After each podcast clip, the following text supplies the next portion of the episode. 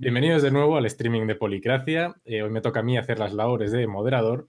Y entre las sombras está Lorena, que es la que ha preparado pues, toda la intro esta guay que habéis visto con su musiquita, la cuenta atrás. Em, y nos va a ayudar, digamos, a mostrar los diferentes gráficos, ir cambiando los invitados y que todo funcione bien. Eh, así que muchas gracias.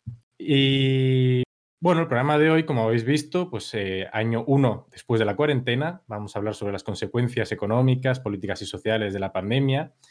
La idea es un poco, como siempre intentamos, no seguir el foco de la actualidad, ¿no? el, última hora, sino intentar adquirir un poco de perspectiva, de saber qué ha pasado, hacia dónde vamos, etc. para hablar de la actualidad, mañana, hay que decirlo, este, nuestro buen amigo Daniel Vicente Guisado va a hacer un programa, probablemente. No lo tengo todavía confirmado, pero bueno, puedo soltar aquí un poco la exclusiva. Es posible que lo haga, así que os invito mañana a verle en, su canal de Twitch. Em, y bueno, hoy, para hablar de, los diferentes, las diferentes consecuencias, tanto la parte económica, política y social, vamos a contar con diferentes invitados. Los invitados de hoy pues, son Jaime Paino, un habitual en nuestro canal, asesor parlamentario, y eh, Tirso Virgos, que ahora mismo trabaja en el think tank de SADE. que bienvenidos a los dos para hablar sobre, sobre política. Antes que nada, Antes que nada, eh, evidentemente la consecuencia más trágica de la pandemia son las miles de muertes que ha habido en nuestro país y eh, mundialmente son millones. O sea, cuando hablamos de consecuencias, la y la peor de todas es esta, evidentemente. Pero nosotros no somos médicos, no somos epidemiólogos, no sabemos sobre qué medidas sanitarias son mejores o peores. Lo que sabemos es sobre política, sobre economía y sobre sociología. Y es sobre esto sobre lo que vamos a intentar aportar un poco de luz. Así que... ¿Se nos puede haber caído Tarek? A mí se me ha quedado como en, suspenso, pero bueno, Supongo que nos estaba dando la intro, así que no sé si quieres empezar tú, Tirsa. El, desmoronamiento del centro, ¿no? O sea, no, dale tú primero, Jaime, que creo que, vas a aportar. A ver si empezamos quizá con estados de alarma y libertades. Bueno, no, yo mientras, mientras recuperamos a Tarek. Eh, ahora, ahora. Además, perfecto. Pues Tarek, sí, no sé si te, eh, estaba yo ya lanzándome al, al ataque, no sé si vas a decir algo más. No, no, dispara, dispara, es tu turno. Disfruta el momento. Sin, intención de, meterme en el berenjenal en el que no nos queremos meter, creo que la primera consecuencia política de la pandemia la hemos visto esta semana, que es que la política estaba dormida. Ha sido eh, cumplirse el año de pandemia y de repente parece que todo lo que no ha pasado en el último año se ha puesto a pasar en cuestión de 48 o 72 horas. Eh, creo que eso es lo que hemos visto bueno, bastante, bastante claro en esta última semana, ¿no? Eh, está claro que en, la gestión de las crisis, pues siempre se deja espacio a los gobiernos que tienen protagonista, protagonismo. En este caso, eh, durante el confinamiento fue más, más señalado, pero ahora creo que, lo sigue siendo en cierto modo.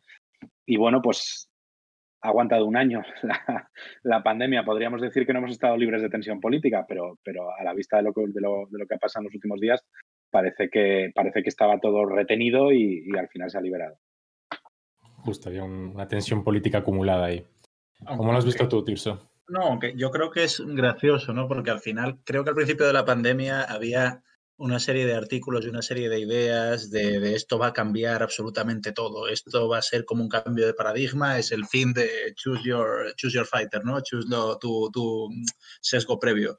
Eh, y al final yo creo que simplemente lo que hace la pandemia es acelerar unas tendencias que venían de fondo. Evidentemente en el gobierno de coalición iba a haber roces, evidentemente iba a seguir la polarización afectiva y eso, sí, en el momento en que la pandemia parece que empieza a desvanecerse, aunque aún sigue, ¿no? Y más con la, la gilipollez, perdón por la palabra de lo de AstraZeneca de hoy, eh, iba a explotar más, o sea que se abre un, panorama interesante. Pero, pero eso, yo creo que en general, y así por introducir un poco, ya que hablamos de, de la pandemia, creo que no ha habido el gran cambio de paradigma que algunos auguraban, sino que simplemente las tendencias que había quizás se han acelerado, tanto a nivel política nacional como relaciones internacionales, que, luego tocaré un momento. Sí. Hablas de, polarización. Creo que era bastante evidente que España es un país con ya una polarización relativamente alta comparado con otros países, pero la pandemia lo ha acentuado. Estamos ahora más polarizados un año después. ¿Quieres darle tu primero, Jaime? No, ya, te la dejo a ti para a ver, Lo de la polarización, sí, o sea, el paper precisamente hablábamos Tarek y yo antes de Gidron, que me likeó un tweet y estoy muy contento, es un profesor muy, muy bueno sobre el tema de polarización. Eh, y España la pone como el país que más tiene, o sea, de hecho él dice que comparado con Estados Unidos tenemos más polarización afectiva. Supongo que todos los oyentes que haya saben lo que es, pero bueno, por si acaso, polarización afectiva no es estar lejano en ideología, sino más bien considerar despreciable al otro, por así decirlo, ¿no? O sea, cuanto más alejados estemos, eh, pues precisamente de forma afectiva de, de, otros partidos. Y yo creo que sí, o sea, porque se produjo algo al principio de la pandemia, no sé si os acordáis, en el Reino Unido, por ejemplo, ¿no? Que todo el mundo decía el rally around the flag, ¿no? En un momento de crisis nacional nos tendemos a unir en torno al líder. Pero yo creo que España tiene un problema con eso. Primero, evidentemente, las tensiones centro-periferia, eh, segundo, la polarización afectiva previa creo que hace difícil que te puedas unir. O sea, lo de las tensiones nacionales, porque el símbolo nacional es mucho más débil, creo, a la hora de hacer el rally around the flag. Este, esto concentrar el voto, o sea, concentrar apoyo en torno al líder.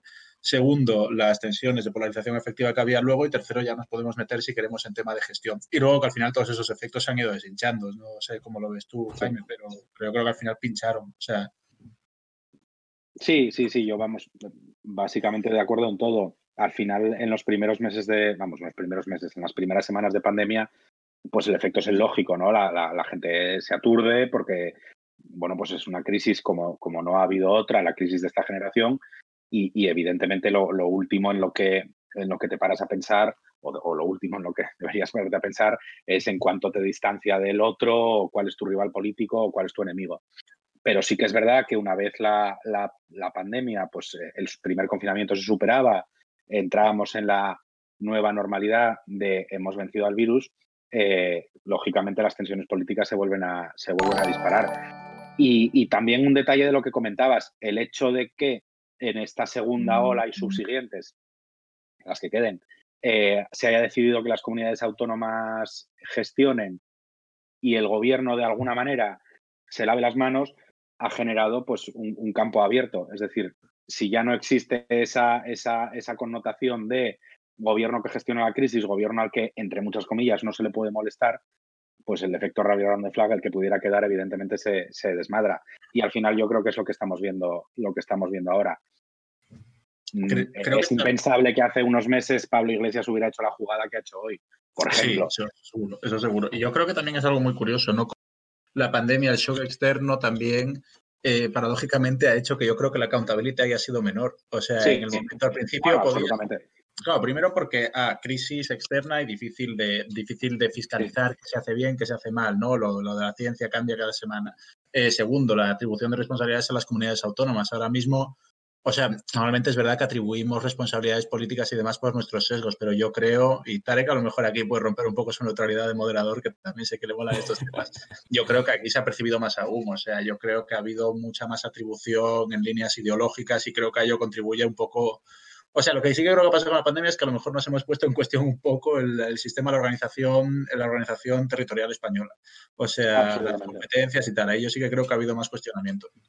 A mí aquí hay algo que me pareció interesante, que fue al principio, como las medidas las tomaba el gobierno, si se equivocaba era culpa de la izquierda o, no culpa de la izquierda. Y cuando fue luego gestión de las comunidades autónomas, lo que hemos visto es que da igual la comunidad autónoma, básicamente, quizás a excepción Madrid, pero da igual que de derechas o de izquierdas han tomado medidas muy similares.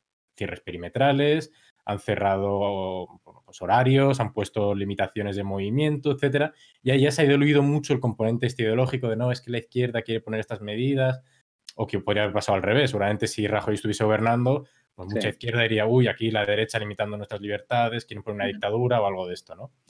¿Creéis que esto mm, ha acentuado que, los ciudadanos se, se, fijen más en las medidas, se fijen más en la gestión y que por lo tanto premien al que gestione mejor o simplemente ha perdido su efecto en general? Fíjate, pero ahí, si me, si me dejas meter mi cuña, porque ya sabes que me gusta mucho, el problema que hemos tenido con, el, con, los dos estados de alarma, que fueron tres por el de Madrid, pero con los dos modelos de estado de alarma que se han utilizado, es que, como bien decías, en el primero no había dudas. Es decir, el mando estaba absolutamente centralizado. Eh, lo, que, lo que decíamos algunos que nos gusta mucho esto, ¿no? La primera semana del, confinamiento, cuando salía cuando salió por primera vez aquella rueda de prensa de los cuatro ministros con los generales, con, con, eh, con sus equipos detrás, que era el Estado, la visualización ¿no? del Estado reaccionando aquello se mantuvo durante los meses del primer estado de alarma y efectivamente A eso se sumaba que el gobierno iba cada 15 días al Congreso a rendir cuentas y a pedir la prórroga. Entonces es verdad que había un cierto eh, accountability bastante regular y se podían atribuir bien políticamente las medidas acertadas o no y, se, les ponía cara. ¿Qué ha pasado con el estado de alarma de, que está vigente, el del 25 de octubre?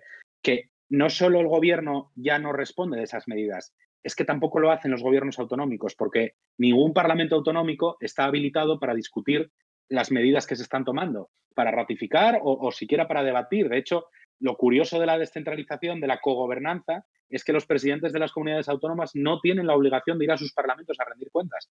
Que el, presidente del gobierno, Pedro Sánchez, sí que tiene que ir al Congreso, ahora mismo no recuerdo si es una vez al mes o, o cada dos meses, por una disposición que se consiguió meter en la prórroga. Pero no existe esa atribución de responsabilidades. Es decir, no está habiendo un debate político de las medidas que se toman. Y eso genera que la gente muchas veces te diga, oiga, pero esto, yo qué sé, cerrar las terrazas. Pero esto cuando se vota, la gente que dice, no, mire, es que no solo no se vota, es que no se va a votar, es que no se vota en ningún sitio. eso, es muy difícil de explicárselo a la gente y, y, al hilo de eso, yo creo que algo que a mí me preocupa, y quizá aquí ya nos metemos un poco más en filosofía, ¿no? Pero creo que ha habido una cierta aceptación sobre lo de las medidas, cierto deseo tecnócrata hasta cierto punto, ¿no? En plan, ha habido un momento que se utilizaba la ciencia para un lado o para otro para justificar mi medida X, mi medida Y, y yo creo que esa ah, no es la forma de utilizar la ciencia, ¿no? Está bien informar informar tus decisiones evidence-based y demás, pero bueno, que evidentemente hay un componente de decisionismo político. Y segundo, y esto ya a mí me preocupa más, creo que sí que hay una cierta aceptación con el miedo de que el restricción es para adelante. O sea, si, es una restricción, tiene que funcionar. O sea, con los cierres perimetrales y no sé, tanto por parte de líderes políticos como por parte de, bueno, los, los votantes lo tienen más difícil de penalizar, pero creo que el discurso tanto tecnocrático mal como lo de los líderes políticos, eso, copiando una especie de efecto difusión un poco, un poco tonto, ¿no? O sea, si otro pone un cierre perimetral, yo también, y es cascada. Es lo mismo que ha pasado con AstraZeneca ahora. O sea, somos muy tecnócratas y, bueno, tecnócratas no, pero somos muy de hacerle caso a la ciencia, pero si suspende la vacunación con AstraZeneca Alemania, la suspende Francia, aunque la EMA nos diga que no hay problema. Y a mí me parece problemático, ¿no? Porque al final creo que nos muestra un poco cuán rápido caemos en ese recurrir a, a expertos, por así decirlo, recurrir a, a justificaciones ajenas a mí para, pasar medidas. No sé si me explico bien. Sí, sí, yo creo que ahora lo hemos visto más claro que nunca con las restricciones de Semana Santa. Por ejemplo, en Asturias eh, han entrado, ah, se ha publicado hoy el decreto del, en este caso el decreto del presidente del Principado, que ya adelanta las medidas de Semana Santa. Pero, pero estamos a 15 de marzo, es decir, tú no me puedes decir que todas tus medidas las tomas en base, con, base en evidencia científica y de acuerdo a la situación prácticamente al minuto, pero anticiparme con 15 días las medidas que vas a tomar en Semana Santa. Quiero decir, o una cosa o la otra. O juegas con anticipación, pero la, anticipación, entre comillas, la adivinación no es ciencia. O sea, tú puedes pensar que la situación va a ir a mucho peor dentro de 15 días, pero no me puedes decir que tienes datos científicos que te digan que dentro de 15 días la situación va a ser peor, sobre todo si no das espacio a las medidas que están hoy en vigor a, tener ese efecto. Entonces, mm. es lo que tú dices, al final hay un descargo de yo tomo las decisiones que me dicen los técnicos y encima no doy cuentas a ningún parlamento, pues... Eh, Exacto, para, mí es uno de los efectos. Para mí eso sí que es una de las cosas que ha cambiado. La, accountability, bueno, a ver, que nunca, ¿no? Pero, pero creo que ahora hay como mucha más razón para descargar los que son mis responsabilidades políticas y yo en vez de gobernar le paso la patata caliente a, a los técnicos. O sea, como al final es un ente al que no puedes fiscalizar y creo que no tiene color político esto, ¿eh? O sea, tanto el Estado, el toque de queda a las 8 en Castilla y León como el confinamiento a ratos eh, tal, y creo que es problemático. O sea, creo que es un problema. Una, cosa que quería preguntaros era, eh, ¿había alternativa? Es decir, eh, ante una pandemia que, pues lo que recomendaban la mayoría de epidemiólogos, de alguna forma, limitar la movilidad, ¿no? Limitar las interacciones sociales, que esa es como la base para cortar la propagación del virus. ¿Había alternativas para hacer esto, para limitar los derechos que teníamos? Tú has empezado el programa diciendo que no somos epidemiólogos. no, pregunto desde el punto de vista jurídico, desde el punto de vista jurídico, de, del estado de alarma y, cómo limitamos Claro, claro, eso, todavía, eso todavía te lo concedo. No, no, no, no las medidas sanitarias, eso yo no tengo ni idea tampoco. ¿Había alternativa? Pues en marzo de 2020 seguramente no, eh, en octubre de 2020 la culpa de que no hubiera alternativas es del legislador y del gobierno.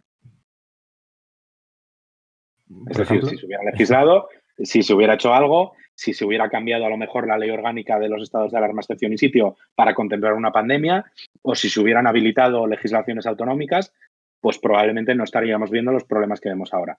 Pero no se quiso hacer y además esto es rotundo. O sea, no se, fue una decisión política no legislar, no cambiar la ley del estado de alarma que se podía haber hecho y fue una decisión política en muchas comunidades autónomas. Hablo por la mía porque la conozco de primera mano. Yo tuve en la mano un proyecto de ley de emergencia sanitaria que se decidió no aprobar.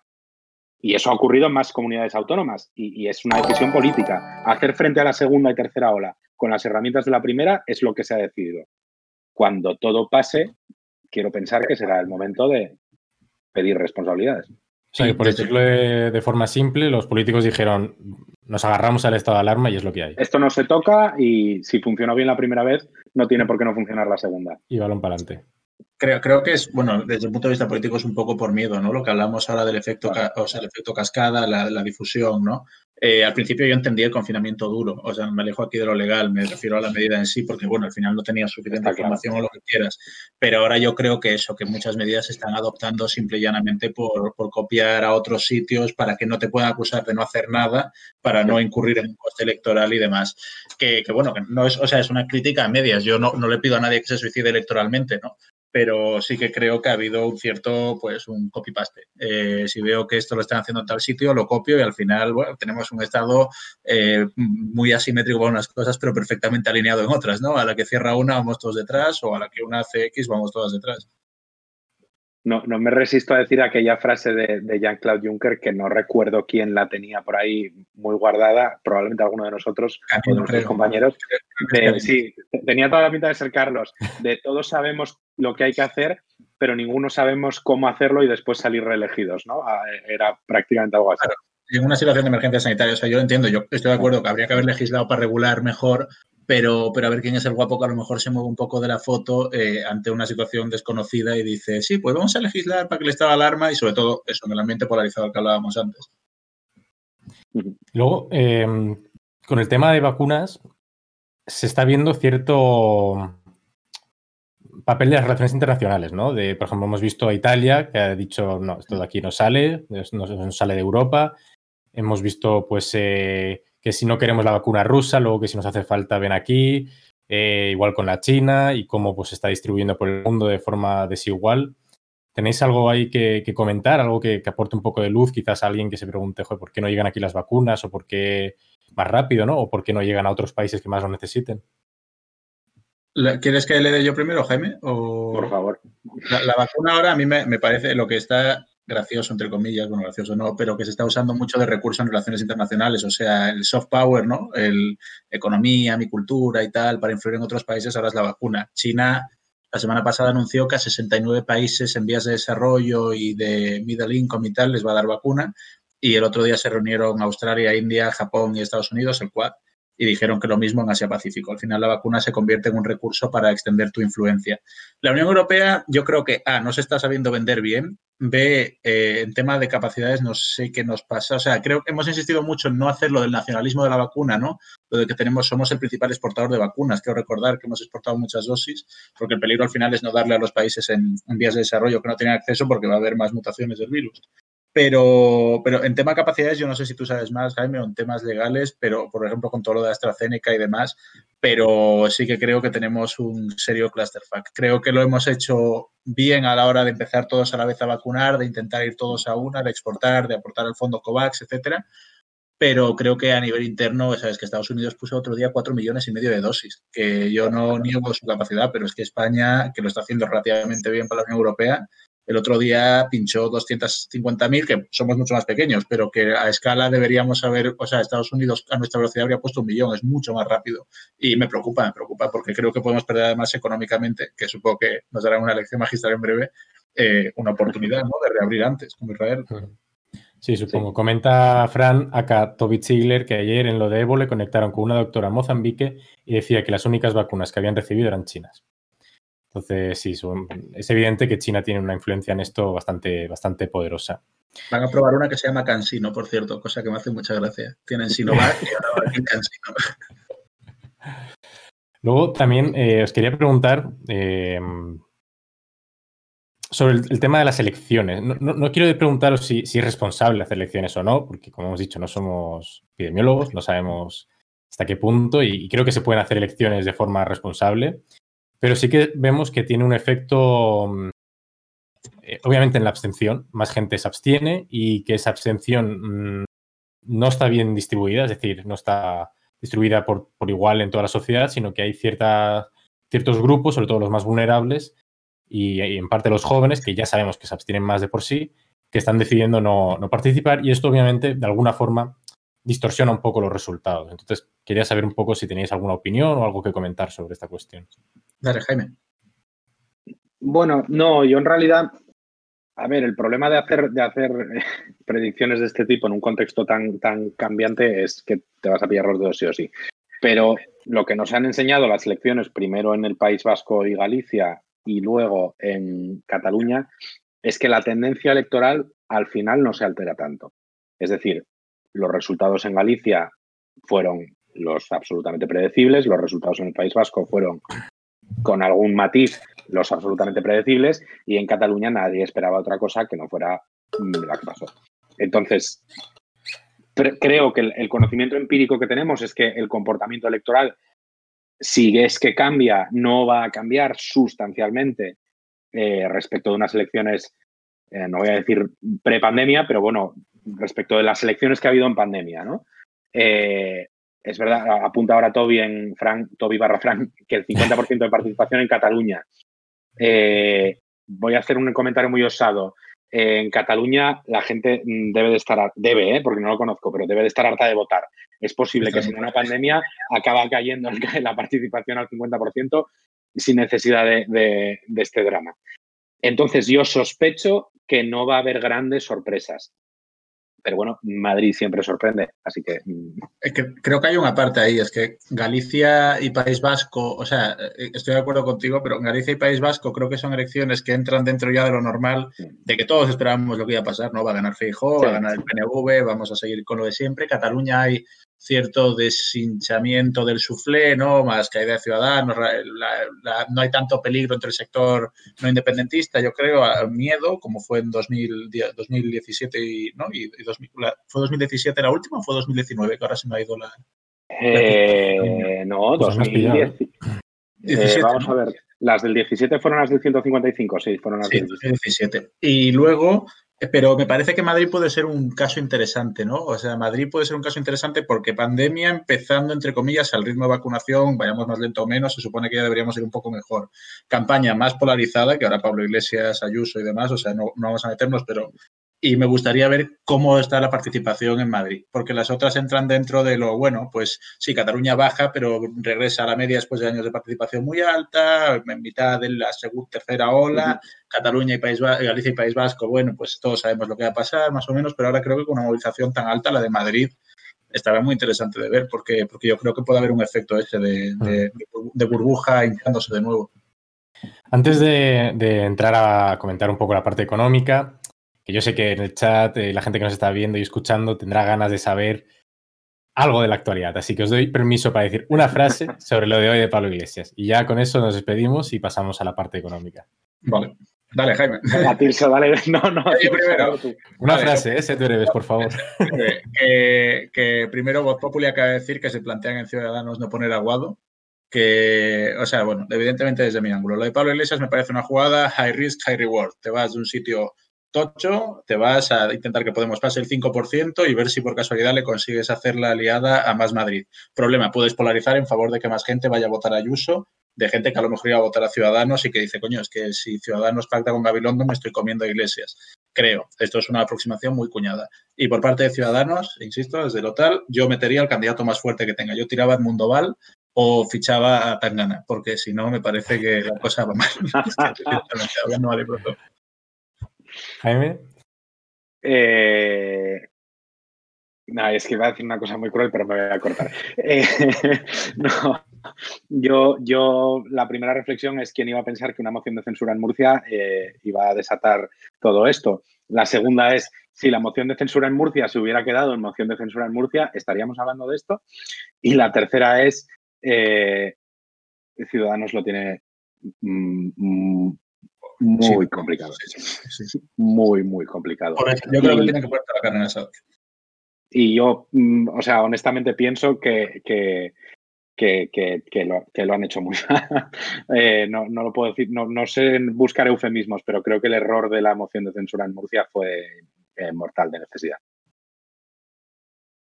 Pues nada, oye chicos, muchas gracias por participar, por eh, aportar vuestros conocimientos en este nuevo formato así express. Y por gracias siempre. Nada, gracias. Y, los, siguientes son muy buenos también. No mejores, son muy buenos. todos, y todas los que vienen detrás. Son muy buenos, todos son muy buenos aquí. Si no, no estarían aquí, claro. Así que nada, Lorena, si me escuchas, eh, da paso a los economistas, por favor. Chao, chao.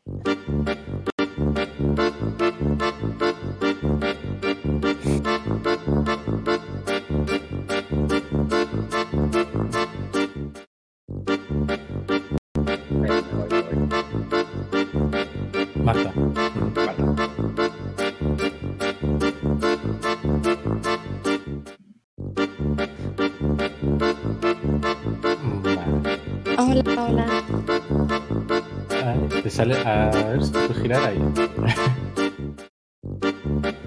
Está muy estable, pero bueno, pa pa parece que sí.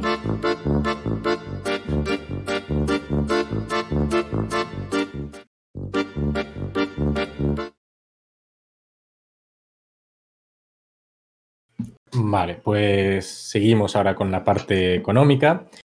Eh, los invitados para esta sección pues son Carlos Canino, un habitual en el programa, ahora mismo asesor, no sé si lo puede decir, pero de un partido político De, Ciudadanos, por si tenéis dudas. Así que supongo que tiene mucho trabajo estos días.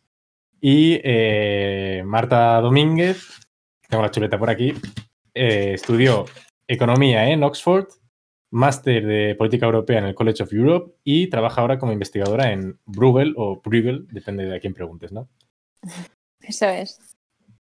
Así que, bueno, muchas gracias a los dos por venir.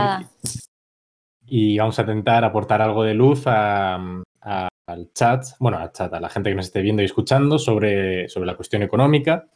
Evidentemente, tras un año de pandemia, y sobre todo en marzo, yo me acuerdo hace un año que vimos ahí una caída tremenda de la bolsa, los meses siguientes una subida del desempleo brutal, lo cual es lógico porque si un montón de comercios este, han tenido que cerrar y nosotros estamos encerrados en casa, pues poco vamos a poder consumir, ¿no? En general.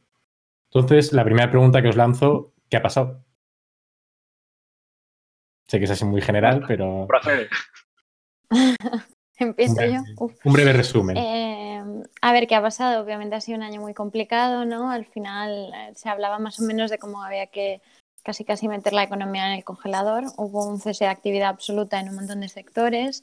Eh, también depende del país y depende del momento, las, las cadenas de valor, digamos, incrementaron los efectos antes y después por supuesto, para países como el nuestro, que depende muchísimo del turismo, pues una faena enorme, ¿no? Porque hay restricciones enormes de movilidad, el turismo y, bueno, otros servicios, la hostelería, etcétera, etcétera.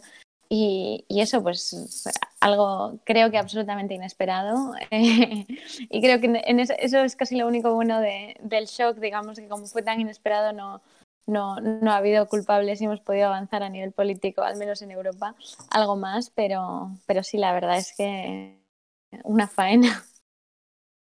Carlos.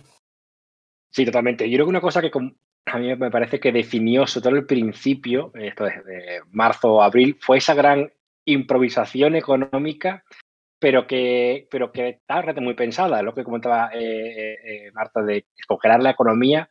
Es verdad que se hizo pensando que la duración de la crisis económica o de, ese parón de la economía iba a ser relativamente corto. Estamos en la fase de, de total incertidumbre, de este confinamiento de un mes, dos y evitar que eso suponga un, un, daño irreparable a la economía. Y luego hemos visto que se ha alargado, o sea, llevamos un año justo y, aún seguimos con, el, con, grandes restricciones en, la actividad económica en general y, y a cómo la gente se comporta, ¿no? De modo que ha habido un gran cambio también del planteamiento de qué políticas económicas hay que llevar a cabo para, para afrontar esta, eh, esta crisis. Creo que lo podemos comentar ahora más. Hmm. Eh, Lorena, si puedes poner el gráfico 1 de economía, es un gráfico que he encontrado Em, bueno, un gráfico, es un mapa básicamente que, del Economist que comenta un poco la, el tema del gasto respecto al GDP ¿no? de cada país. Y bueno, a ver si creo que lo, podremos ver luego en un ratito ahora en el, en el directo. Eh, básicamente se ve que, que hay... Está ahí en nuestra cara. eh, se ve pues eso, por ejemplo, vemos Australia, Canadá y Estados Unidos que han gastado muchísimo eh, Japón también y algún otro país, Brasil, yo eso no lo sabía, por ejemplo, me ha sorprendido. Y en Europa vemos que hay unas diferencias notables. Hay países que han podido gastar mucho más y pues España es uno de los que no han gastado mucho. Eh, ¿Se va a notar mucho esta diferencia? Eh, empiezo yo. Eh, a Por ver, ejemplo, la verdad sí. es que no estoy viendo el mapa ahora mismo, así que no sé, no sé exactamente qué países eh, están dónde. Creo que hay una cosa que sí quiero decir, que con estos números hay que tener mucho cuidado. Primero, no es lo mismo gasto directo que garantías, que pues por retraso de ciertos pagos. eh, no es lo mismo, o sea, es, es algo que creo que se ha medido bastante mal. Y luego, por ejemplo, en cosas como la las garantías, pues hay un máximo de garantías que están disponibles, ¿no? Pero hay países eh, que, que se aprovechan de ellas, digamos, mucho mejor y otros países que no lo hacen. Entonces, creo que a veces las diferencias entre países pueden parecer algo engañosas. Eh, dicho esto, va a hacer diferencia. Pues es, bueno, digamos que el objetivo de este tipo de políticas es hacer diferencia. Suponemos que sí. Eh, yo sí creo que entre, que entre países las diferencias no son, no son tan grandes como, como creemos y creo que en Europa se ha hecho relativamente bien, tanto coordinación eh, entre países como, como nivel de la UE. Pero, pero bueno. Sí, ahí también creo que se, se puede apreciar, o, o muy, eh, muy grosso modo, eh, hilando con lo de antes, una diferencia entre lo que se hizo al principio y lo que se intenta hacer o lo que se ve que hay que hacer ahora. Em, justo cuando se pensaba que cosa iba a durar poco, se tendió mucho a eh, garantizar eh, eh, una liquidez o, sea, retrasar obligaciones de pagos, por ejemplo, bien tributarias, bien que a lo mejor eh, en España, por ejemplo, en algunos casos el alquiler no ya deja de ser una obligación hasta pasado X meses después del estado de alarma. O sea, intentó como posponer muchas de las obligaciones económicas, eh, asumiendo que la, la actividad se iba a recuperar. Otros países optaron directamente desde el principio por echar mm, a fondo perdido fondos, porque, bueno, porque consideraron que era la mejor alternativa. Y vemos como ahora, un año después, por ejemplo, en España hay un debate en el seno del gobierno, pues un poco más a lo, a lo local, ¿no? Eh, entre, vamos a decir, el ala Calviño, que es muy de eh, garantías, de tirar de créditos, eh, por ejemplo, de, ICO, eh, más de dar ayudas, por simplificar un poco, préstamos a, a- a empresas o actividades que creen salvables en el futuro, y otra línea de pensamiento, que en el gobierno sería más Podemos, pero incluso oposición, el Partido Popular o Ciudadanos, eh, o el PNV creo que también, eh, que abogan por mm, gastar como, eso, o sea, como sin mirarte. ¿Eres una empresa? Mm, No sé cuántos mil euros. Un poco a ciegas, ¿no? Eh, que bueno, también tiene su razón, razón de ser, pero, pero también tiene sus riesgos. A veces estás, si vas a dar mm, miles de euros a una empresa que no sabes si va a ser viable dentro de dos meses, pues no es dinero que se podría haber invertido mejor en otro lado. ¿no? Y ese es el gran debate de, de cómo conseguir mantener la, la, la, mm, la- el tejido económico sin crear lo que a veces se llama un zombie, ¿no? De empresas zombie por todos lados que realmente no son viables económicamente y, y a lo mejor el daño es casi peor eh, que, el, que, el- que lo que se Mm. pretendía hacer. Esto, bueno, claro, es yo algo- creo que Di, di, di, Marta, Perdón, añadir es que No, no, no, justo. no. estoy muy de acuerdo contigo, Carlos, y sobre todo eso que al principio de la pandemia, al final lo que hablamos del congelador, ¿no? La idea es cómo hacemos que esto se sostenga. O sea, finalmente es cómo, cómo conseguimos que esté realmente congelada, digamos, en ese sentido, ¿no? Y entonces hay una serie de garantías y una serie de, de maneras de proveer liquidez que, que en el corto plazo, digamos, es lo único que hace falta. Claro, después de un año estamos llegando a unos niveles de, de, carga de la deuda o, o, potencial posible carga de la deuda eh, que ya tiene unos efectos mucho más gordos sobre los, los, retornos a medio plazo y el nivel hasta el cual estas, estas empresas son viables. Sí creo que, que Carlos tiene mucha razón cuando dice que es muy difícil decir, es muy difícil juzgar qué empresas serían viables, por así decirlo, o qué empresas serán viables en la economía que viene. Y creo que es bastante difícil que se lo juzgue un gobierno, tampoco lo puede hacer el sector privado del todo, porque además estamos en un punto de los pues, eh, digamos, puede haber contracciones de crédito, eh, pero sí crea una situación muy complicada de, ¿hace falta ayudas directas? Pues sí, hasta cierto punto, pero, pero, pero creo que hay que hacer un análisis mucho más exhaustivo de a dónde eh, van esas ayudas. Y luego la otra cosa, ya último, que por puntualizar que lo que he dicho de distintos países, creo que también importa mucho el, el, sistema de bienestar que existe en esos países. O sea, al final, en estos, cuando medimos las, eh, las acciones que se han tomado, normalmente son las acciones nuevas, digamos. O sea, las cosas que se han puesto, eh, que han entrado en vigor eh, gracias a, gracias a la pandemia, por culpa de la pandemia, digamos. Pero, pero por supuesto, según tu sistema de desempleo, incluso cosas como los ERTES, que, que estaban ya, digamos, eh, presentes antes o incluso la, la, capacidad del sistema sanitario, pues al final afecta muchísimo el, el nivel de, de, dispendio de emergencia que, que, hace falta. Y entonces algunos de los países que han gastado más precisamente porque tienen pues, menos sistemas eh, de, de este bienestar de, de lo que tienen muchos países europeos.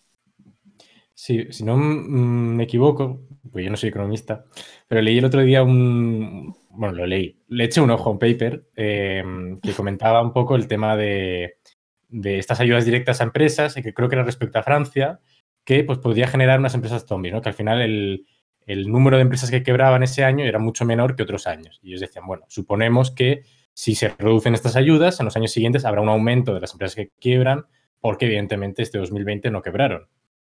Y entonces yo me estaba preguntando, eh, evidentemente tiene relación con lo que comentabas ahora de los diferentes estados de bienestar, pero en Estados Unidos, por ejemplo, dan muchas ayudas a los individuos directamente, ¿no? Estos, de, estos cheques de estímulo que son pues 1.400 dólares o, o, incluso más. Eh, y entonces yo me pregunto si aquí en Europa mmm, no deberían igual a buscar esto un poco más. O dicen, como ya hay estado de bienestar y encima en España tenemos los ERTE y demás, no hace falta dar ayudas directas a la gente, sino mejor ayudar a las empresas. ¿no? Es un poco el debate que se está planteando. Bueno, creo que es un poco. Habla tú, habla tú. Tú, tú, tú. Es un poco, creo que una, una, una um, falsa dicotomía. O sea, realmente eh, es un poco por dónde, por dónde entra el la economía, pero el objetivo es un poco, eh, más, bien, más que por dónde entra, que no deja de ser un medio, es que ese dinero que está entrando eh, realmente tenga una utilidad práctica de esto. O sea, esto vaya que vaya a un fin y sea un dinero, vamos a decir, productivo. Mm. Eh, es muy intuitivo porque todo el mundo lo entiende, que te lleguen mil euros en la cuenta corriente venido del cielo. Claro. Eh, y es verdad que si tú estás eh, con el agua al cuello, pues a lo mejor esos mil, esos mil euros a ti personalmente eh, y a la comercio conjunto, como vas a gastarlos, pues enseguida entra en el ciclo, en el ciclo y, y, todo el mundo pues saca rédito de él. Pero esos mil euros, por ejemplo, en la cuenta de, un ministro, que también le llegaría, pues es discutible que tenga una utilidad práctica. O sea, o, o menos significativa en, en, en, ¿no? en el gran esquema y a lo mejor pues habría sido más útil dedicarlo directamente a una empresa que está a punto, que, que está en el límite de la, de la, insolvencia por falta de liquidez y bueno, y pues mejor meterlo aquí. Entonces, no tanto cómo lo hace, sino garantizar que, que el esfuerzo fiscal que estamos haciendo todos realmente eh, tenga un, eh, renta, bueno, tendría que ser un poco, frío, pero bueno, hay un rédito que una, una efectividad en la, en la medida y no tanto cómo. Sí, yo estoy de acuerdo. Y el tema de las insolvencias, creo que este año, eh, no, no tengo los datos, pero leí yo hace, hace, un mes o así, creo que, este, que en 2020 ha habido bastante menos insolvencias que en, que en años normales, creo que es lo que has dicho. Cosa que creo que ilustra perfectamente el problema de, de las empresas zombie, ¿no? Al final, estas medidas bazooka de eh, dinero para todos, estoy exagerando, obviamente, y también hay unas cuestiones regulatorias por las que ha habido menos insolvencias, bueno, creo que es algo que, que, funcionaba muy bien para una crisis corta, para un momento esto es una emergencia absoluta, tenemos que, que hacer que, que, las empresas no, no, desaparezcan de repente ¿no? Y, y, que, y, que, puedan aguantar el parón. Ahora que estamos hablando de una situación bastante más a largo plazo, creo que hace falta discriminar en un sentido positivo, o sea, hacer un, un análisis más exhaustivo de dónde tiene que ir el dinero. En, en, la cuestión de Estados Unidos estoy de acuerdo y, y tengo también entendido, tendré que haberme mirado los datos mejor, pero eh, que ahora mismo en Europa la tasa de ahorro es, altísima y entonces los ahorros totales de los europeos es verdad que hay mucha gente que los está consumiendo, pero mucha otra gente que está ahorrando muchísimo. Entonces, ¿hasta qué punto tiene sentido a gente que, que lleva meses y meses ahorrando darle más dinero para que ahorren? ¿no? Al final eso pues, no tiene ningún tipo de, de, uso productivo, como ha dicho Carlos. Entonces, eh, ayudas directas a los ciudadanos creo que es algo que desde luego se puede plantear y que no tiene por qué ser eh, porque ser negativo, creo que hay una facilidad, incluso una eliminas casi todas las distorsiones al decir 1.400 euros en el bolsillo de todo el mundo, eh, pero creo que hay, mejores, hay maneras mejores de hacerlo para, para que le llegue a la gente que realmente lo necesite, que mientras digo que, que, los ahorros en general están subiendo, si miras los ahorros de porcentajes bastante significativos de la sociedad, están en situaciones absolutamente precarias, ¿no? que a lo mejor podían sobrevivir uno o dos meses con, con ahorros, pero no más, y pensar todos los meses que llevamos. Entonces, bueno, yo creo que hay maneras de hacerlo eh, para que llegue a donde tiene que llegar y no a gente que, que, que lo va a ahorrar todo. Mm. Supongo que esa es la, de cierta idea manera, de... que no está, eh, perdón, Claro. Nada, nada, di, di, di. Lo que de cierta manera, el, el- el- que su razón de ser original no, no es esta, ¿no? Pero el ingreso mínimo vital que se puso en marcha a a la vez que las medidas de la, pa- de, de- de- de la pandemia, aunque en principio es una medida que no, no está pensada para paliar la pandemia en sí misma, la pandemia en sí mismo, sino que es de política social en general, de, estado de bienestar eh, europeo. eh, se ha usado un poco como lo mismo, es decir, es un, es un- un ingreso un poco de... No, pero no es así, es universal, es universal por, por renta, como decir, que, hay gente que sabe realmente que va, eh, lo necesita y va a sacarle mm, rédito a ese, a ese tipo de, de ingreso. Entonces, creo que es una medida, por ejemplo, una, una zona de compromiso bastante razonable. Y, y hemos hablado, cambiando un poco de tema, eh, porque creo que es importante, eh, de las empresas hasta ahora, pero aquí ha jugado un papel clave el tema del, del mercado laboral, lo distinto que se ha comportado en, en- en España con crisis anteriores. Y creo que si hay un elemento que destaca, que diferencia la crisis actual en España de crisis eh, de las últimas dos, tres eh, décadas, es cómo funciona el mercado laboral. La verdad que es una crisis muy particular, ¿no? Pero la, la extensión del ERTE eh, es también, eh, aunque estaba prevista, no es, un, no es un mecanismo nuevo, aunque está siendo más fomentado, pero no es nuevo en sí mismo.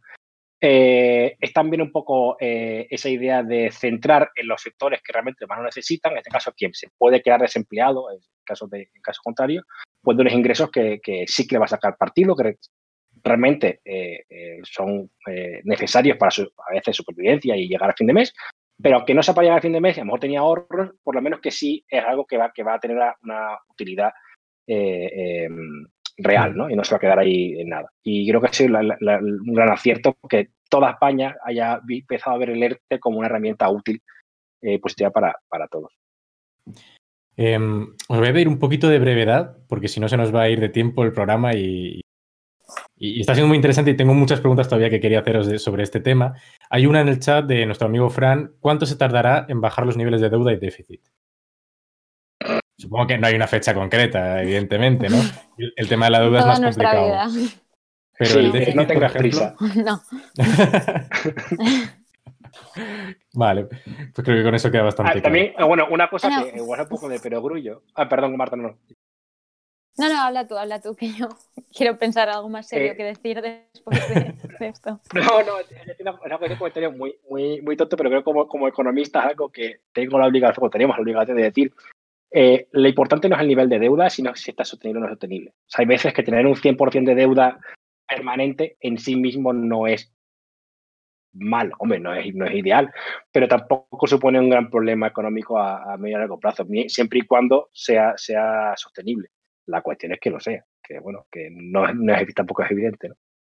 Justo os, os iba a preguntar un poco de Sí. eso, porque comentaba la BBC el otro día, el, eh, no sé cómo se llama, el ministro, digamos, de Finanzas, creo que era de Reino Unido, que ellos, el hecho de que aumenten la deuda no es ningún problema porque la mayor parte de la deuda la- la- la- le pertenece al Banco de Inglaterra, ¿no?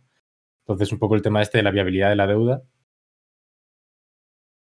Sí, o sea, eso es un poco lo que ha dicho Carlos, ¿no? A ver, bueno, no estoy del todo de acuerdo con Rishi Sunak, creo que se llama. Tengo un amigo Sí, que está Sunak. bastante obsesionado, eh, que, que es, digamos, su ídolo en ese sentido, ¿no? Eh, no, a ver, creo que el tema de la deuda es un poco lo que ha dicho Carlos, ¿no? ¿Cuál es un nivel de deuda sostenible? Eh, hace, hace casi 30 años se puso el límite del 60%, digamos, pero, pero bueno, realmente es, es, un, es un concepto relativamente arbitrario en ese sentido, ¿no? Es verdad que, que, yo, mi impresión personal, o sea, el hecho de que los tipos de intereses, de interés estén en, en mínimos históricos, no sé si justo hoy, pero, pero bueno, en general, en los últimos meses es absolutamente producto de que, de que el Banco Central Europeo está adoptando una, una serie de medidas muy contundentes de compra de la deuda que significa que al, que al medio plazo es, es, difícil que lleguemos a, a, una situación complicada, ¿no? que es la sostenibilidad, bueno, el acceso al mercado, supongo que es, que es la manera más, más pura o más salvaje de medirla. Eh, creo que a medio plazo sí puede suponer un problema, creo que es una conversación que no estamos teniendo y, y creo que una, una cuestión interesante que se comenta bastante poco es el nivel hasta el cual, no este año, pero una vez que empiecen a llegar los fondos europeos, importa bastante cómo se contabilicen los préstamos de Next Generation EU. Porque los, eh, obviamente, el, digamos, el, el, dinero a fondo perdido, los grants, como se dice, siento los anglicismos, eh, pues bueno, la Comisión va a emitir unos bonos y, y, eso será una deuda europea, ¿no? Pero no se va a atribuir a nivel nacional inmediatamente. Eh, a largo plazo veremos a ver cómo se paga en contribuciones a presupuestos, en fin, pero bueno, eso, esos son fondos ya a fondo perdido. Y después están los presupuestos de Next Generation EU, que no está claro si se contabilizarán como parte de la deuda tradicional o dentro del déficit estructural, etcétera, etcétera, o no. Entonces, de cara a hacer ajustes, que sé que es algo de lo que a nadie le gusta hablar, eh, pero creo que, que, los fondos que se reciban, no ahora, pero 2023, 2024, sí pueden servir para paliar el ajuste, digamos. Si estamos haciendo un ajuste con, con dinero, con otros fondos del gobierno, o sea, una reducción de, de, una serie de gastos, eh, sí es una buena oportunidad para, para compensar ese ajuste con, con dispendio que venga bueno, de, de tanto los, eh, lo que nos dan a fondo perdido como lo que nos dan en préstamos. Y, y, creo que si nos hiciese sería una, una, oportunidad desaprovechada, aunque por ahora no estamos hablando nada del tema y bueno, y, y las normas fiscales quedan suspendidas al menos este año en, en Europa, pero eh, seguramente se, se, extiendan. Sí, comentaba, no sé, no, no, sé dónde lo leí, pero alguien decía que Pablo Iglesias sería el gobierno para evitar tener que asumir esos recortes, ¿no? Pero bueno, no vamos a hablar de eso. Eh, pero mira, como sacaste el tema de los fondos europeos, os quería preguntar eh, varias cuestiones sobre esto. Primero, por ejemplo, si son suficientes, si están bien enfocados, esto de energías renovables, digitalización, modernización de las administraciones, etcétera. Eh, así que bueno, lo, lo, planteo por ahí, por primero. Eh, ¿Son suficientes y están bien enfocados? Marta, de Bruselas, en directo. son, son, suficientes. son suficientes por ahora. Eh, yo creo que es una cantidad bastante, bastante hermosa y bastante, bueno, a ver, no siempre se puede pedir más, pero creo que en general ha sido eh, claro. un hito bastante, bastante sustancial. Entonces, bueno, son suficientes, creo que son suficientes por ahora. Dudo mucho que este instrumento sea un instrumento del todo temporal. Creo que podemos asumir que algo, que algo por el estilo se, eh, se codificará o se institucional plazo y, y, en base a ello no, no, me sorprendería que la cantidad pudiese, pudiese incrementar en los próximos años. Eh, pero en general creo que sí, están, son suficientes. Las prioridades generales, obviamente son áreas que, sobre todo el cambio climático, que a nivel social, eh, bueno, a nivel de sociedad más que social, eh, es, es, importante abordar, sin duda, y abordar contundentemente.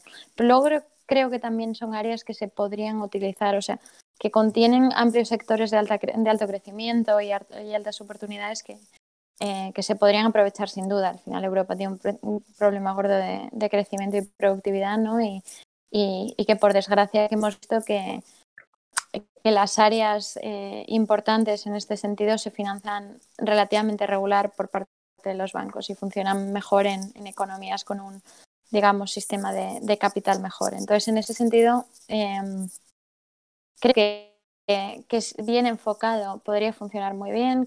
En cuestiones verdes, por así decirlo, Europa tiene una ventaja competitiva en, eh, porque al final bueno, llevamos muchos años con el tema y, y, es algo a lo que se le dedica muchos recursos y que por ello podría ser algún tipo de, de área, digamos, especialización y, y, crecimiento a medio plazo. En digitalización vamos bastante más atrasados eh, que otras partes del mundo, pero bueno, también sin duda es, es, es un área de, de, mucho crecimiento si, si se gestiona bien. Me preocupa más el nivel de coordinación que habrá entre los Estados miembros y la Comisión, el punto hasta el cual se pueden absorber los fondos, en fin, hay problemas hay de sobra, ¿no? Y, y luego el punto hasta el cual eh, habrá reformas de verdad, porque si el, desde luego hay un momento bueno para hacer reformas es cuando hay eh, fondos para compensar a los perdedores, por así decirlo. Pero bueno, en general bien. Carlos, ¿algo que aportar? Sí, o sea, no, lo, lo, que ha dicho Marta y una cosa creo que, que, que casi lo más importante que la ha mencionado es el valor casi simbólico de, del instrumento europeo. O sea, no tanto, de magnitud es considerable, o sea, no es, no es, no es nada pequeño, al contrario, pero sobre todo el mensaje que mandan los mercados y, es creo que lo más valioso de ese, de, ese, instrumento. Em, y como también dice Marta, aunque probablemente se diga que no, lo más probable es que tenga visos de, permanencia, a lo mejor no de esta forma, pero algo similar, o por lo menos una crisis de, de misma entidad, ya tenemos como la plantilla hecha y sabemos cómo reaccionar en el mismo sentido. Y eso ya de cara, de cara a la estabilidad, incluso de antes, ¿no? de, la sostenibilidad de la deuda, la crisis anterior, eh, la segunda parte de la crisis anterior, el tema de la deuda, fue por falta de coordinación europea, de eso de que unos países eran buenos y otros malos, y entonces sus deudas se disparaban en sentidos contrarios. Pues eso se, palia ahora y, es más sostenible. Y, sobre si son las áreas adecuadas, ¿no? lo verde, lo digital, para, invertir esto, un, un, punto de realismo político. Eh, fue difícil eh, convencer a, ciertos países de gastar muchos millones en, ayudar a otros. Eh, si tú le dices, digo un país al azar, Austria, por ejemplo, que se resistía mucho a la propia creación de un instrumento como este o aumentar el presupuesto, no, mira, es que además vamos a, gastarlo en ayudar a bares y hoteles, que a lo mejor es lo que nos habría venido mejor a nosotros inmediatamente, ¿no? Por, porque, bueno, por lo que estaba más en riesgo y demás, pero había sido difícilmente vendible hay un poco también de, de equilibrio. Entonces, son áreas que, que, satisfacen a todo el mundo porque todo el mundo, o sea, todo el digo los, 27, eh, que más que menos tiene que hacer inversiones en, en, elementos verdes, en digitalización, y era como lo, el, el, todo único pues que había un común acuerdo. ¿no? Eh, si hacemos la agricultura de Luxemburgo, pues te manda un poco a tomar mm, por ahí pues bueno, eh, es lo que, lo, que, lo que se podía realmente, hay que, hay que subirlo y, sacar el partido, como dice Marta, ¿no? porque realmente que ya ese dinero que se use de forma efectiva. Em, y ahora de cara al futuro, ¿qué, medidas habría que tomar? O sea, ¿ya está todo hecho y estamos servidos o qué habría que poner el foco ahora? Habéis, mencionado un poco el tema deuda, déficit. Aquí en España concretamente sé que tenemos un problema con el tema pensiones también. Eh, ¿Qué creéis vosotros? Hombre, de hecho creo en España las reformas por desgracia están más que diagnosticadas. Yo, yo no soy especialmente experta, pero sé de la reforma laboral y todos los programas, eh, los problemas del mercado de trabajo, la dualidad, la precariedad, etcétera, etcétera. Creo que está más que, más que diagnosticada. Ciertos problemas en educación, reforma de administraciones públicas y las pensiones que son un Cristo. Eh, pero bueno, eh, creo que, a medio esas reformas, desde luego, deberían llevarse a cabo. Nos las llevan recomendando muchos años desde Europa. no somos los únicos que no, que no hemos llevado a cabo las, las reformas que se nos recomiendan todos los años. No, los, los, países del norte también. Lo que pasa es que al final los acreedores tienen otro tipo de, de rol que jugar, digamos. pero bueno, aún así también, por supuesto, deben, atender a esas recomendaciones. Pero bueno, em, luego a, nivel más inmediato, creo que es importante gestionar el tema de las ayudas eh, y asegurarnos de que sean efectivas y de que sean, como hemos dicho, que vayan, que vayas a, empresas viables, ¿no? Y eso requiere, yo creo, mucha colaboración eh, entre el sector, sector público y privado. Y la cuestión de la deuda, desde luego, creo que es algo que se debería intentar abordar eh, antes de, antes de lo que parece. Mi impresión es que va a estar bastante fuera del debate y desde luego eh, no hay ningún partido político que le esté dedicando especial, especial, digamos que se esté centrando especialmente en el tema, pero sí creo que no este año, tal vez no el que viene, pero antes de que se acaben los fondos europeos, estaría bien hacer ajustes en, en otras áreas. Yo, por simplificar, Sí, dos, solo dos cosas. A corto plazo me preocupa, eh, o creo que lo importante va a ser, eh, cómo mm, desenchufar todas estas ayudas y cómo hacerlo sin que sea un trauma para eh, trabajadores y empresas. Porque muchas están ya acostumbradas a estar en ERTE permanente, por ejemplo, o, cómo se quita eso, o las la ayudas y solvencia. Entonces, cómo quitar esas ayudas. Y a largo plazo me preocupa un componente generacional y es cómo reintegrar o, cómo garantizar una calidad de vida decente a una generación, por ejemplo, al final de los 80, principios de los 90, que se ha comido dos crisis gordísimas y que nunca han estado del todo enganchados al mercado laboral porque salen y, entran y de aquella manera. Em, entonces, ¿cómo asegurar que a largo plazo no sea una generación, entre comillas, perdida, ¿no? o menos que tengan un daño económico irrecuperable? sean mis, dos elementos. No sé si, si, lo has hecho a propósito, pero es que me has dado eh, la entradilla perfecta para, pasar a la parte social. Si es que por eso estáis aquí, claro. Eh, nada, muchas gracias a los dos. Eh, Marta, me ha encantado que hayas venido. Estás invitada siempre que quieras a venir a hablar y explicarnos cosas de economía. Yo me voy hoy con la sensación de haber aprendido algo más. Carlos, bueno, tú ya eres un habitual aquí, así que, ¿qué te puedo decir? Muchísimas gracias. Muchas gracias a los dos y ahora pasamos a la parte... Y yo también he aprendido bastante, así que nada, a ver si, a ver si otro día... Genial, genial. Es un win-win al final. Sí, pues pasamos a la parte social. Lorena, tú que estás ahí en la sombra, eh, conéctame con los invitados. Perfecto.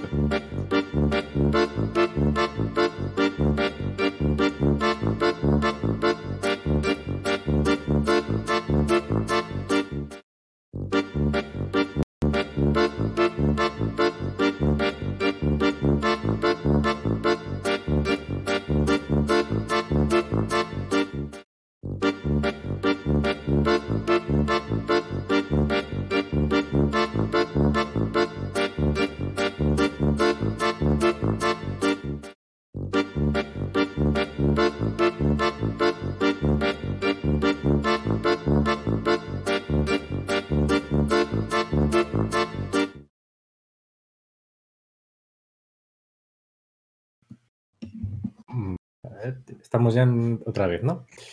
Bueno, pues eh, hola de nuevo. Ahora estoy aquí acompañado. Eh, por fin me ha costado traer estos tres invitados. Llevo tiempo intentando convencerles para que vengan y participen en, nuestro programa.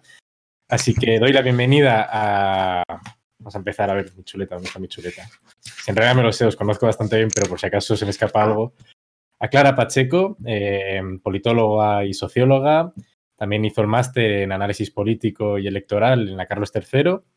Está ahora mismo becada trabajando en el FIS y le han dado una FPI para hacer un, doctorado aquí en, nuestro país.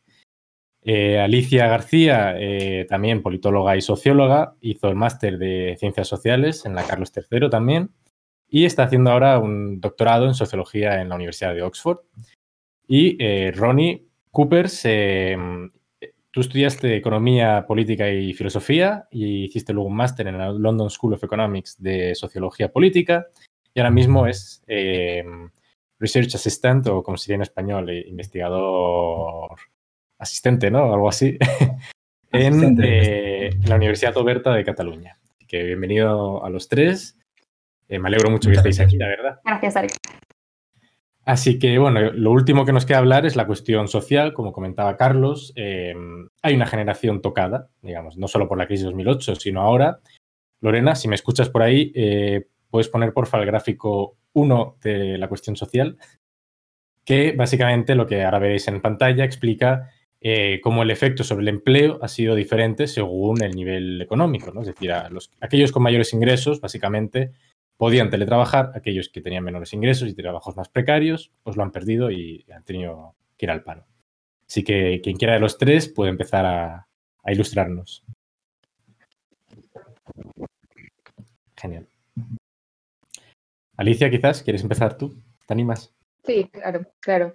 Pues, o sea, yo creo que, esta es la parte, al menos, que, que probablemente va a perdurar eh, durante más tiempo, o al menos que creo que en el medio y largo plazo tenemos que tener en cuenta que es que las desigualdades sociales y especialmente las diferencias eh, tanto en el mercado laboral como en el sistema educativo, como en, cuestiones más de género entre, entre pues, eh, los grupos con más privilegios y los grupos con menos privilegios ha aumentado. Es decir, las consecuencias de todo eh, el impacto económico del que hablaban los, compañeros en la sección anterior no ha, no ha, afectado por igual a todos, los, a todos los grupos de población. Entonces, estos gaps, estas, estas eh, brechas que van creciendo entre, entre grupos sociales, yo creo que es algo a tener muy en cuenta, tanto desde una perspectiva de políticas públicas como desde una perspectiva pues, más de, de pura investigación, porque yo creo que es un fenómeno que aunque eh, como decía, creo que en el corto plazo sí que se está estudiando mucho y sabemos que las consecuencias inmediatas del cierre de colegios son, pues, eh, eh, que tenemos una lista de, elementos relacionados con, estos hechos, pero creo que en el largo plazo, cómo estas desigualdades se van acumulando, especialmente a lo largo de las trayectorias vitales, es lo que, va a ser pues, más, relevante, yo creo, en el futuro. Mm, Clara. Sí, yo además ha dicho Alicia algo que creo que es importante, el tema género y teletrabajo. Creo que está bastante también ahora en, auge, en el sentido de que, que bueno, que, realmente el tema de teletrabajar o no no solamente es algo que, va a estar cruzado por, por, la clase social de las personas, sino que también tenemos que tener en cuenta la diferencia género entre... Eh, en cuanto al, al tema del teletrabajo. ¿Por qué? Porque ha dejado de existir como una especie de, de, separación física de los espacios de, de convivencia familiar y de trabajo, eh, pero eh, de, de, desigual forma en cuanto a hombres o mujeres, en el sentido de que, bueno, he leído algún, algún artículo eh, de que menciona, por ejemplo, de que, que, los hombres son los que se quedan con los despachos que hay en casa a la hora de trabajar y que son las mujeres las que tienen que teletrabajar en el salón o en la cocina, y al final esa sobrecarga de tareas domésticas que siempre ha tenido la mujer eh, yo creo que con el tema de la pandemia del coronavirus, del teletrabajo, se ha visto eh, bueno, pues profundizado, exacerbada aún más eh, por el hecho de que bueno, al final estás en casa y no puedes eh, disociar trabajo de hijos, cuidados, etc. Y, y, bueno, creo que leí por ahí que había como un 80, 85 minutos diarios más de trabajo doméstico para las mujeres que para los hombres y ahora ha aumentado todavía más porque, como digo, no se, no se dividen estos espacios y, y al final es eh, la, la, carga de tareas domésticas y de cuidados se las siguen llevando más las mujeres. Sí, sí, imagino que al final durante tu jornada de trabajo te ves, se ve más interrumpida, o sea, no solo la carga que tienes que, pues, igual hacer la comida o cosas así, sino que incluso estás trabajando y, y pues tu hijo necesita algún cuidado, alguna atención y, y, pierdes al final el hilo, ¿no? Y, además, además, es que una, una, compañera, una amiga me dijo, es que cuando hago conferencias con, con, mis jefes, lo que sea, eh, no hay ningún niño, en el caso de los hombres, que aparezca en medio de la pantalla de la conferencia, pero en el caso de las mujeres sí. De golpe está hablando con los compañeros y aparece el hijo, mamá, no sé qué. O sea que es curioso porque sí que verdad que hay mucha diferencia y al final las mujeres eh, en el tema social están muy perjudicadas y en muchos ámbitos además. Eh, Ronnie, ¿tienes algo para aportar aquí o os lanzo la siguiente pregunta? Eh, no, sí, sí, sí, alguna cosa sí que quería añadir. Eh, bueno, encantado de conocer a Saltos, que no, no conocía.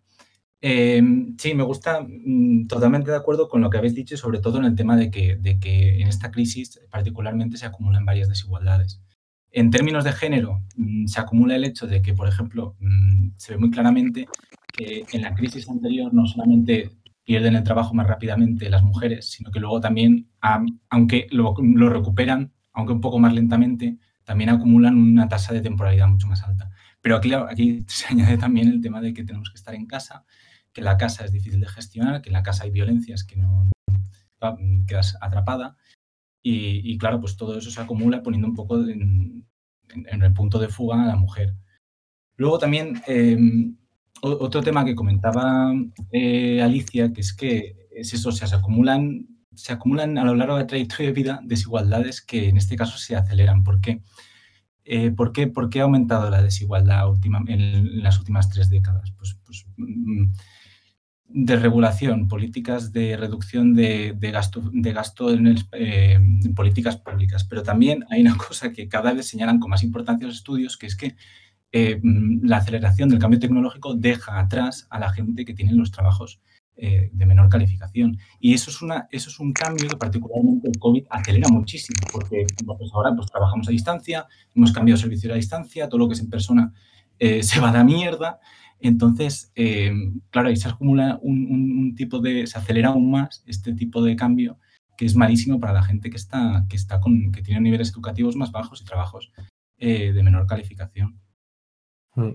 Eh, Lorena, si puedes ponernos el gráfico 2, eh, en el que se muestra un poco esto de, que me parece interesante, de cómo los, eh, los padres, digamos, de clase más alta pueden ayudar más a los niños, ¿no? Es decir, entonces lo que me hace pensar esto es que no solo hay una generación de jóvenes que, se ha visto afectada por la crisis de 2008 y la crisis de ahora, lo cual les interrumpe, digamos, la carrera laboral, sino que hay una, generación también de, de, niños, digamos, o adolescentes incluso, que durante uno, un año más o menos, sí, un año, ha visto interrumpido su, su, ritmo de estudio y que esto pueda tener consecuencias a largo plazo. Y está relacionado un poco con lo que estabas diciendo, Ronnie, de, del cambio tecnológico, en parte.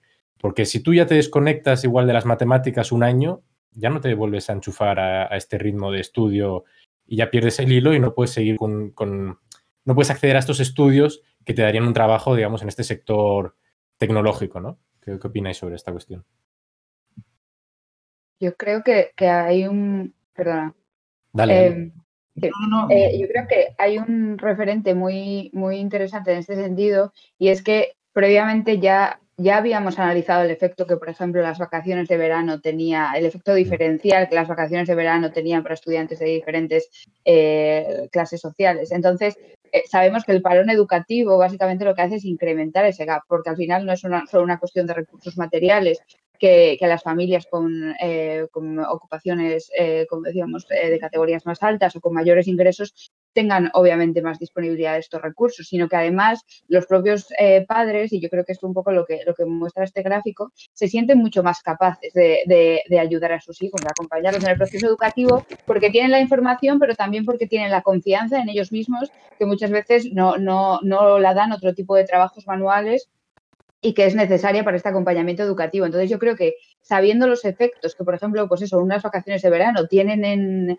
en, en, el gap educativo, en el medio y en el largo plazo, yo creo que, el, impacto que, puede tener un, corte tan largo de, de asistencia al centro educativo va a ser brutal. Aparte de que, obviamente, volvemos a la idea de las desigualdades se acumulan, es decir, esta desigualdad que tú eh, eh, vas a, engrandecer en este punto va a seguir acumulándose durante toda tu vida y probablemente no va a haber una institución que sea capaz, en principio, si no integramos políticas públicas que realmente eh, atajen la cuestión, los colegios, cuando, cuando todos esos eh, alumnos y alumnas vuelvan, no van a ser capaces de atajar esa desigualdad que se ha ido creando durante todos estos meses, porque no tienen de nuevo los recursos y porque tampoco tienen la información clara de cómo ese problema ha de diagnosticarse.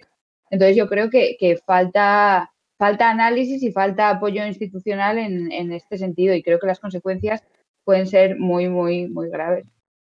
Sí, yo, yo estoy totalmente de acuerdo porque, o sea, siempre se ha sabido que un determinante del nivel educativo de los hijos al final es tanto los recursos de los padres como el propio nivel educativo de los padres. Y entonces yo creo que en, la situación de pandemia esas, esa, esa diferencia se agrava aún más porque, bueno, pues requieres de equipos informáticos en casa, eh, obviamente de que tus padres también incluso sepan manejar esos equipos informáticos para poder conectarte a las clases, eh, de que tus padres valoren eh, la necesidad o la importancia de que continúes las clases a través de esos medios tecnológicos y eso al final, eh, bueno, pues sí que hay una diferencia, obviamente. Hmm. Yo, querría, añadir una cosa. Dime, dime. No, que sí, totalmente de acuerdo, o sea, hay, una brecha. Yo, de hecho, veía hoy en las noticias al, al portavoz del gobierno de Madrid que decía, claro, las elecciones van a ser el 4 de mayo que es laborable, decías, mm, si necesitan los colegios, pues vamos a tener que, darlo, si no podrá haber jornada, tú, porque mucha gente que es que no tiene los medios para, hacerlo. Y, no, solo es, no, solo es un tema de los recursos técnicos, también es un tema de que hay casas que no son ambientes favorables para estudiar. Yo he trabajado, por ejemplo, yo estuve varios años en ONG y la principal tarea que hacíamos era pues proveer un espacio por la tarde para que los niños tuvieran un espacio seguro y con su propia mesa y tal para, poder hacer los deberes. Y es que si tú vives en un piso con siete personas eh, que viven en dos habitaciones, pues eso no es un entorno para estudiar. Y más aún si tienes algún tipo de violencia en tu casa, pues no es un sitio para que aprendas a distancia. Entonces, mm, claro, mm, es, es fundamental eso. Entonces, pues vas acumulando, como decíais, vas acumulando.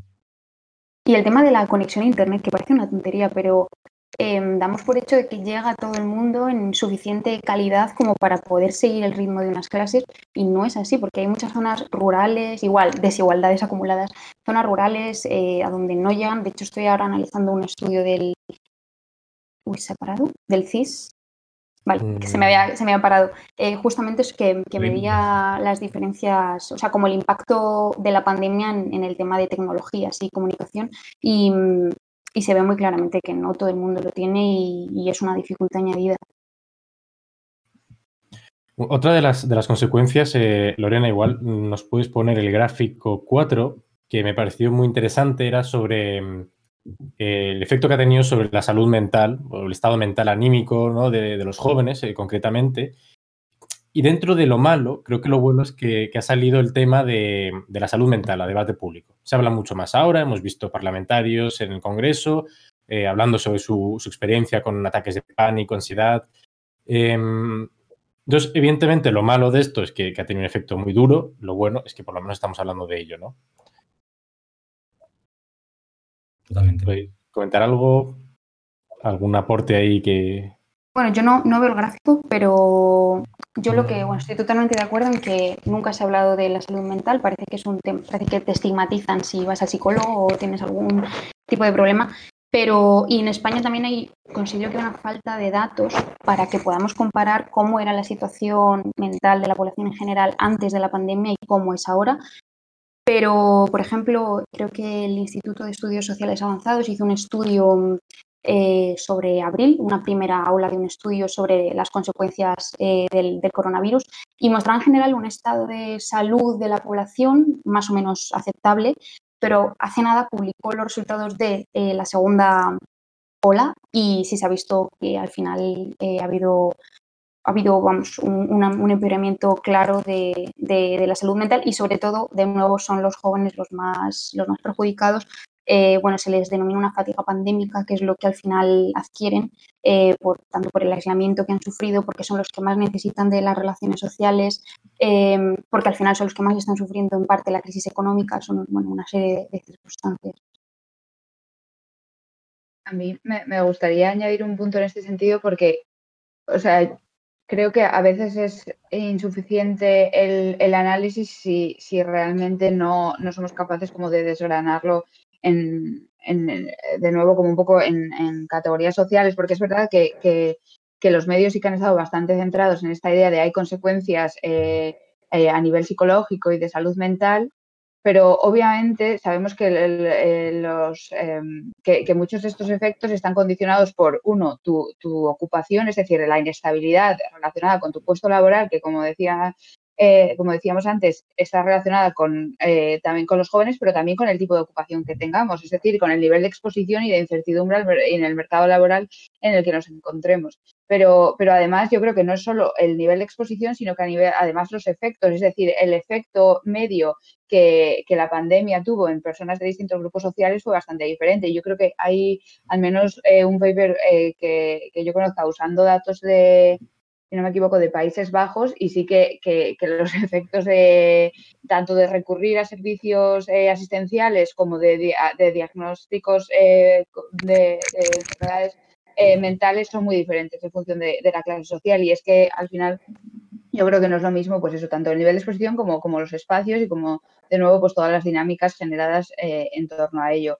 Y es que yo creo que si no lo enfocamos así, el problema es que acabaremos haciendo políticas de intervención que, vayan destinadas eh, de forma amplia a grupos poblacionales que tienen necesidades muy distintas. Y si no identificamos bien el target, eh, nunca van a ser lo suficientemente efectivas para, poder eh, solucionar ese, ese gap inicial. Entonces yo creo que es importante enfocar, enfocar la, cuestión en, eso. Mm, Ronnie. Bueno, yo, yo mm, nada, nada, que añadir en general, muy de acuerdo. Eh, también solamente añadiría, pues, pues eso, que también se une, pues, pues sí, que es una situación estructural, los jóvenes en general, que es más propensa a que el COVID te deje en casa trabajando, o te deje en casa sin trabajo, o te haga volver a tu casa con tus padres, que es durísimo, ¿no?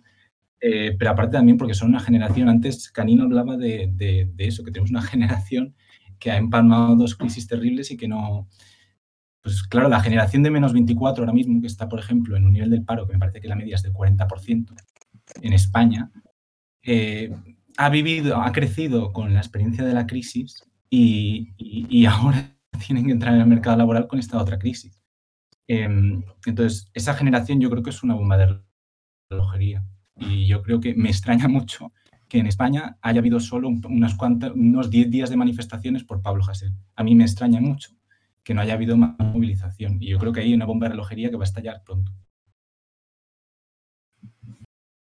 Em, no, sé si tenéis algún dato que me pareció interesante. Em, esta cuestión de drogadicción, a casas apuestas, como un poco de evasión de la realidad, ¿no? Y que podría estar afectando especialmente a los jóvenes precisamente por esta incertidumbre que, que muchos enfrentan ahora, no solo por haber perdido el trabajo, quizás han tenido que interrumpir sus estudios o han terminado sus estudios pero no encuentran trabajo.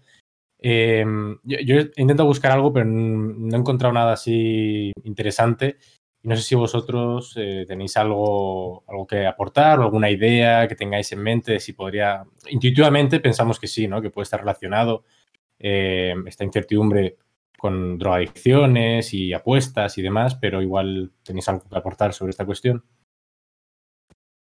Yo creo que eh, al menos el, el único vínculo que, que, yo encuentro así de manera evidente es que al final, eh, dependiendo obviamente del periodo de confinamiento en el que pensemos, pero, pero yo creo que puede, puede ser que haya coincidido o se haya solapado algún momento en el que los colegios hayan estado cerrados, pero, pero otro tipo de establecimientos no. Y si eso ha ocurrido, no me extrañaría que, que haya habido un efecto traspaso de, de cierta población joven a, a este tipo de, de, ocio. O sea, porque sí que sé que hay una relación, al menos a que a veces se apunta en la literatura, entre cómo de integrado estás en el centro educativo y cómo, eh, y cómo de, digamos, eh, amplio es el, el, el servicio que, que, ofrece un colegio y pues eh, acabar pues recayendo en, mm. en, estos hábitos, sobre todo más relacionados con ludopatía, pero, pero no, no, tengo datos concretos ni sé exactamente si eso ha podido ocurrir también por el lapso temporal de, de confinamientos, pero sí.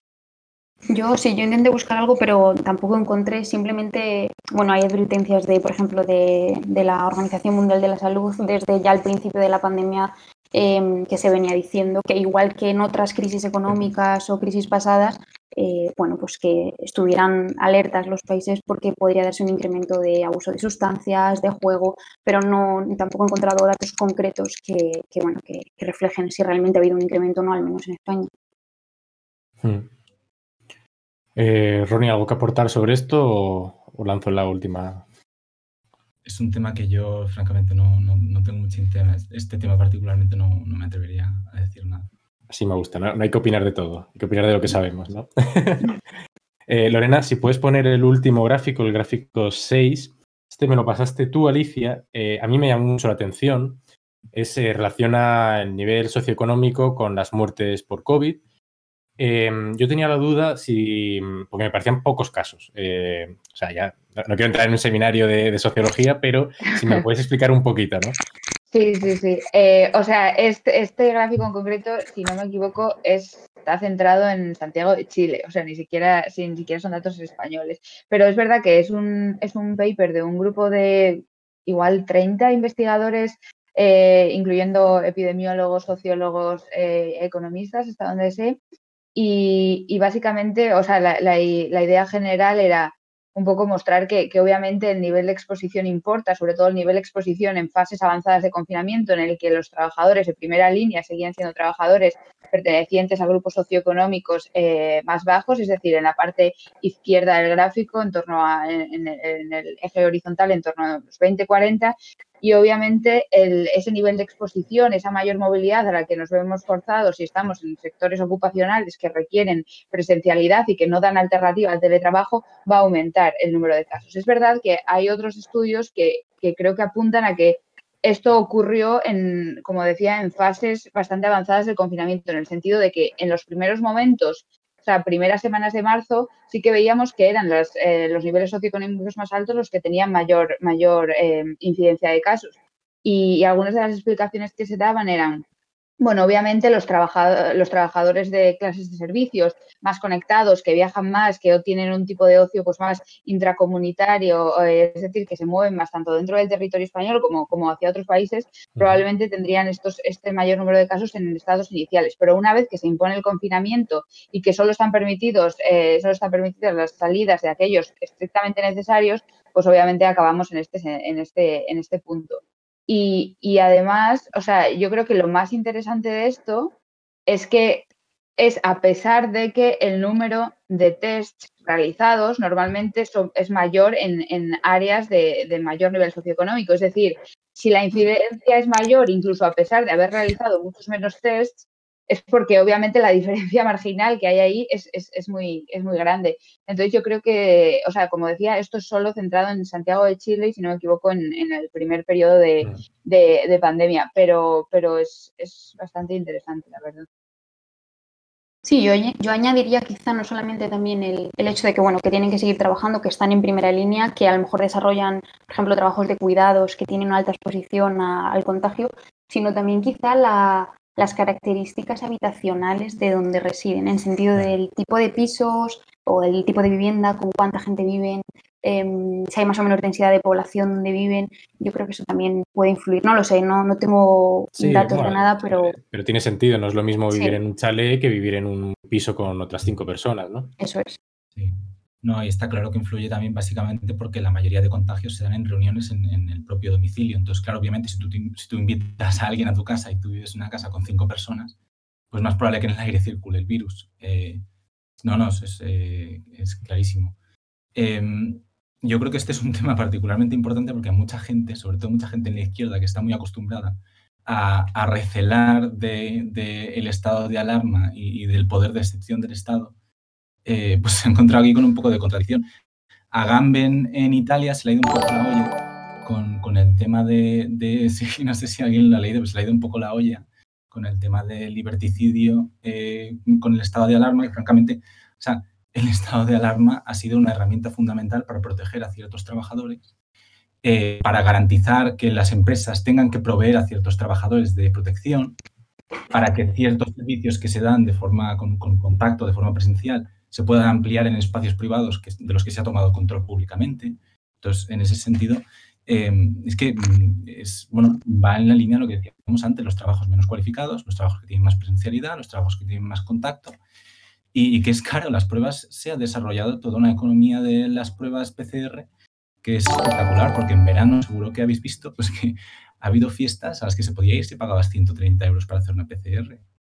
Entonces, mmm, claro, es que el test, el test hasta cierto punto es una garantía de, seguridad eh, muy diferencial a nivel socioeconómico. Pues mmm, me encantaría seguir hablando con vosotros eh, tras dos horas eh, y, y, bueno, realmente cada sección, tanto la política como la económica como la social, me ha parecido a mí muy interesante y espero que a la gente que nos escuche y nos vea también. Para acabar, os pregunto simplemente esto un poco que se decía, ¿no? De seremos mejores después de la crisis, que fue un poco como con lo que empezamos el programa. Eh, a nivel social, mm, vamos. La, crisis, digamos, la pandemia nos va, nos va a cambiar a mejor o nos va a cambiar a peor.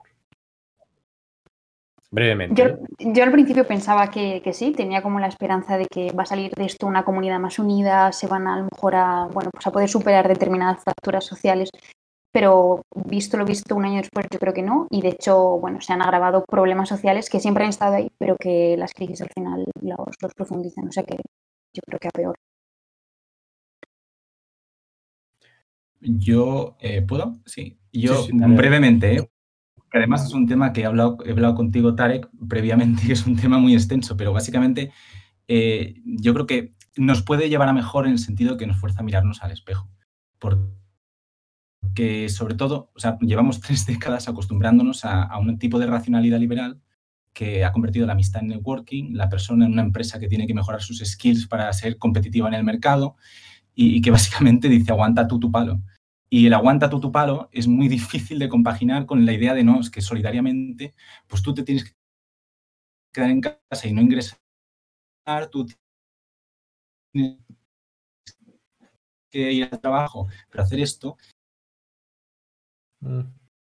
Eh, estábamos faltos de, de, un lenguaje planteárnoslo. En ese sentido, yo creo que sí hay esperanza para que nos lleve mejor.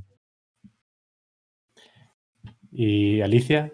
Sí, eh, sí, o sea, yo creo solo rápidamente que no nos ha hecho mejores y nos va a hacer mucho peores si no intervenimos ya y si no, y, y, si no atacamos ya esas pérdidas brutales de capital humano y esas desigualdades que, que, que, eh, de verdad que van a ser monstruosas porque hay simulaciones ya del Banco Mundial que muestran las pérdidas eh, eh, y, los efectos devastadores de esa desigualdad en, en el medio plazo. Entonces creo que, que simplemente hay que poner ya el foco y que esas políticas redistributivas y esas intervenciones severas tienen que producirse ya. No veo que se estén produciendo y por lo tanto no hay esperanza en mí. Pues, pues muchas gracias, la verdad, a los tres por venir. Me alegro por fin que hayáis participado y yo creo que a la gente que nos escuche y que nos vea habrá flipado con vosotros. Em, ¿Qué más puedo decir? La verdad, como decía al principio, yo creo que mm, hoy hemos intentado aportar algo de luz y, de explicar un poco qué ha pasado a nivel político, a nivel económico y a nivel social. Eh, espero que la gente haya aprendido bastante, pero no olvidemos que al final la consecuencia más trágica han sido todas las muertes que ha habido con la pandemia. Creo que eso también, a veces pienso que el número de muertos que vemos todos los días nos ha hecho, nos ha anestesiado, ¿no? Y nos ha hecho no pensar al final el número de vidas que, se han perdido durante estos meses. Así que nada, mm, con esta reflexión me, despido tanto de vosotros tres como de, la gente del chat y los que nos estén viendo o escuchando más adelante en el podcast. Muchas gracias por estar una vez más aquí y nos vemos dentro de dos semanas. Y bueno, me dicen también que haga un poco de publicidad. Eh, como sabéis, bueno, pues eh, publicamos hace poco un libro, sobre todo Fidel, Oliván y yo, que de hecho es el próximo programa va sobre ello. Vamos a intentar explicarle un poco de qué va la cuestión. Eh, aquí está el libro en cuestión. Está en vuestras librerías favoritas y en Amazon y demás sitios donde se puedan comprar. y explicaremos un poco la, la, tesis principal del libro y algunos capítulos sobre ello. Así que si tenéis preguntas, si le habéis podido echar un ojo, lo que sea, el próximo lunes, ¿no? En dos semanas estaremos aquí para, responder a todo ello. Así que nada, muchas gracias y nos vemos en la próxima. Gracias, Alex. Hasta luego. Gracias, Alex.